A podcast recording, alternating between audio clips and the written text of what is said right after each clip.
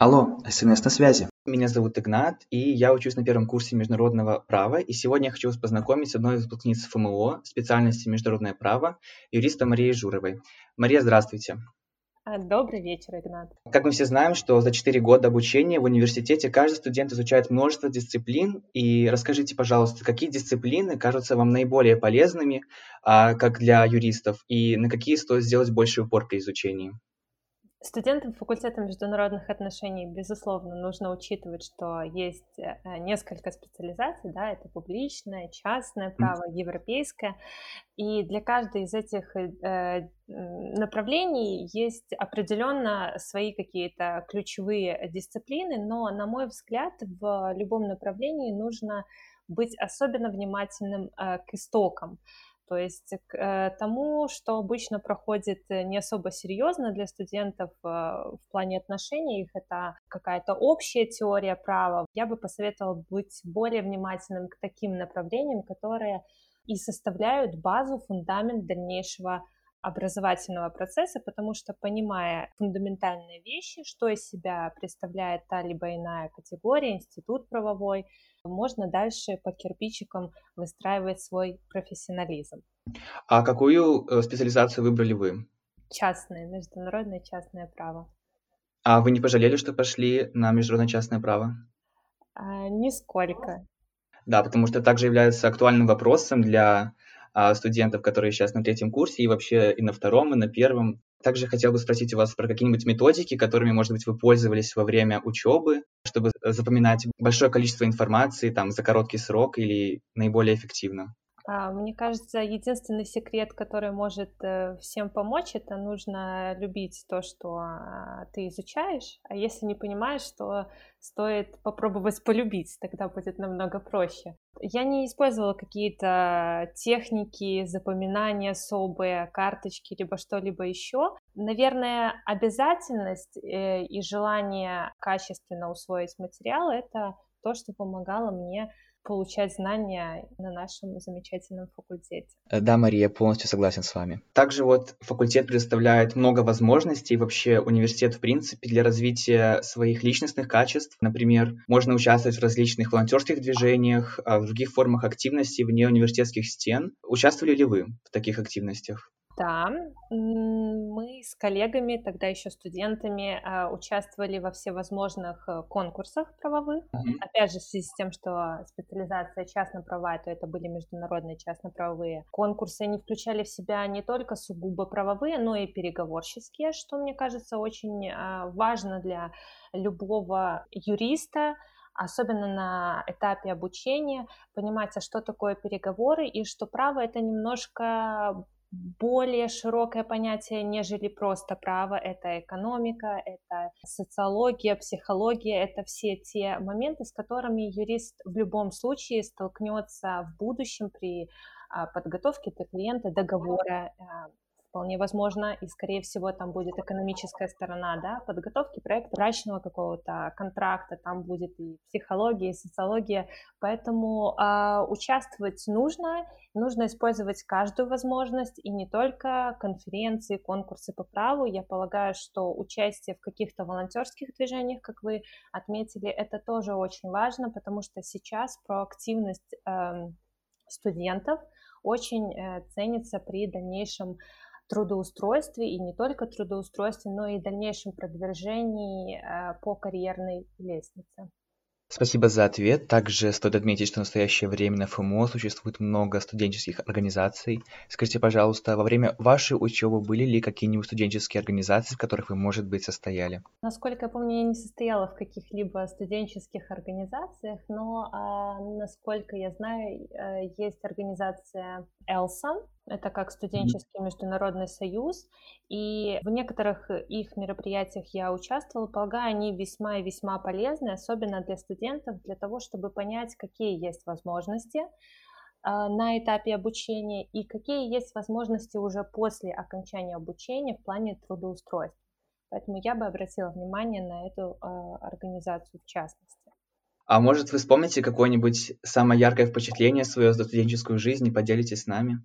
каждый день студенческой жизни это а, яркое впечатление в том либо ином ракурсе, но получение диплома, наверное, это то самое яркое, а, заключительный, тот самый яркий заключительный аккорд а, всего процесса обучения, так как именно в этот момент приходит четкое осознание, что вот все, теперь дипломированный специалист, который э, имеет право на работу и дальнейшее уже профессиональное развитие и признание в том числе. Также я читал, что вы стали победительницей на конкурсе по спортивному праву Республики Беларусь, и в связи с чем вы решили написать эту работу? Да, работа была связана непосредственно с моей практической деятельностью. Уже на тот момент э, я совмещала учебу с работой, и а, адвокатское бюро, в котором я работала, вело э, спор защищала интересы и права наших спортсменов в спортивном арбитражном э, суде в Лозанне. И в связи с тем, что я была в команде этих замечательных юристов и людей, эм, по итогам рассмотрения этого спора, по итогам выигрыша, я решила поучаствовать в конкурсе и поделиться теми практическими а, моментами и советами, которые вытекают непосредственно из работы в сфере спорта, потому что там значительная специфика правовая, в отличие от других частно-правовых дисциплин. Интересно. А как вы считаете, является ли спортивное право перспективной и развитой отраслью Республики Беларусь? А на данный момент спортивное право в Республике Беларусь, к сожалению, не так развито, как могло бы. Но я полагаю и искренне верю в то, что это очень перспективная отрасль, потому что сейчас Беларусь стоит на пороге каких-то новых свершений, достижений, э, и реформы просто необходимы для всей э, спортивной сферы, в том числе в Республике Беларусь, и системы а, правовой, которая регулирует сферу спорта. Поэтому полагаю, что да, это очень и очень перспективное направление, и здесь важно еще понимать, что а, как правило, при упорстве, при интересе э, спортивное право, даже практикуя его в Республике Беларусь, в какой-либо спортивной организации, оно никогда не будет ограничиваться территорией и рамками э, лишь Беларуси. Мы всегда говорим и про международный аспект, это участие в комиссиях, комитетах дисциплинарных, этических для юриста, международных организаций, это участие в организации проведения международных соревнований. Поэтому полагаю, что да, это очень и очень перспективно. А, спасибо. Думаю, после вашего ответа многие студенты захотят развивать спортивное право Беларуси в дальнейшем. А много ли юристов в Беларуси, которые практикуют спортивное право? А, немного, насколько мне известно. Она не особо прибыльная а, для юриста, в отличие от арбитража, от экономических споров, но у нас есть очень, я бы сказала, влиятельные знаменитые юристы, это преподаватель, с которым вы еще встретитесь на старших э, курсах Александр Станиславович Данилевич, адвокат, он же арбитр в Международном спортивном арбитражном суде в Лозанне. Сюда же можно отнести и господина Ильича, Правда, он преподает на юрфаке, однако тоже является арбитром, и его специализация футбол. Поэтому есть, есть те менторы, у которых можно поучиться. Очень интересно. А, как мы все знаем, студенты ФМО изучают несколько языков. А, как вы считаете, какой язык сейчас является наиболее востребованным в юридической сфере и какой язык второй изучали вы? Угу. Я изучала английский первым языком, и вторым у меня был немецкий. Что касается используемости перспективности языков, то, полагаю, английский должен оставаться всегда, потому что без него уже ни в праве, ни в любой другой сфере деятельности невозможно обойтись. А что касается второго языка, который можно брать, то, во-первых, безусловно, нужно ориентироваться на свои предпочтения, потому что любой процесс нужно любить для того, чтобы делать его хорошо. Если мы говорим, а, например, о спортивном праве, то полагаю, что нужно брать э, языки, которые являются вторыми официальными языками спорта. Это французский, а, либо же немецкий. И испанский сейчас это нововведение для спортивного арбитражного суда. испанский тоже теперь значительную роль играет в этом всем процессе. И мы продолжаем. Я знаю, что вы учились в магистратуре, и вообще, почему вы решили туда пойти учиться? А, моя личная заинтересованность в продолжении обучения – это получение все-таки более высокой ученой степени, это как минимум кандидата юридических наук. Искренне полагаю, что а, продолжение учебы, именно а, даже не учебы, а профессионального развития в доктрине, очень важно для юриста для того, чтобы достигать уже высот в рамках международных э, организаций, в том числе в спорте. Это весьма и весьма э, ценится. Выбрана магистратура белорусская, в том числе потому, что на момент прохождения магистратуры я была частью проекта вторых европейских игр в Беларуси, поэтому моя территориальная э, принадлежность была очень сильно привязана к Беларуси, Минску. И тем не менее полагаю, что опыт получения магистра за границей весьма важен, потому что методики обучения там совсем другие, а материал значительно отличается, поэтому для опыта, для расширения сознания своих навыков и умений было бы полезно при желании поучаствовать именно в международной магистратуре. А, понятно. А какие вообще ощущения от учебы в магистратуре у вас возникали?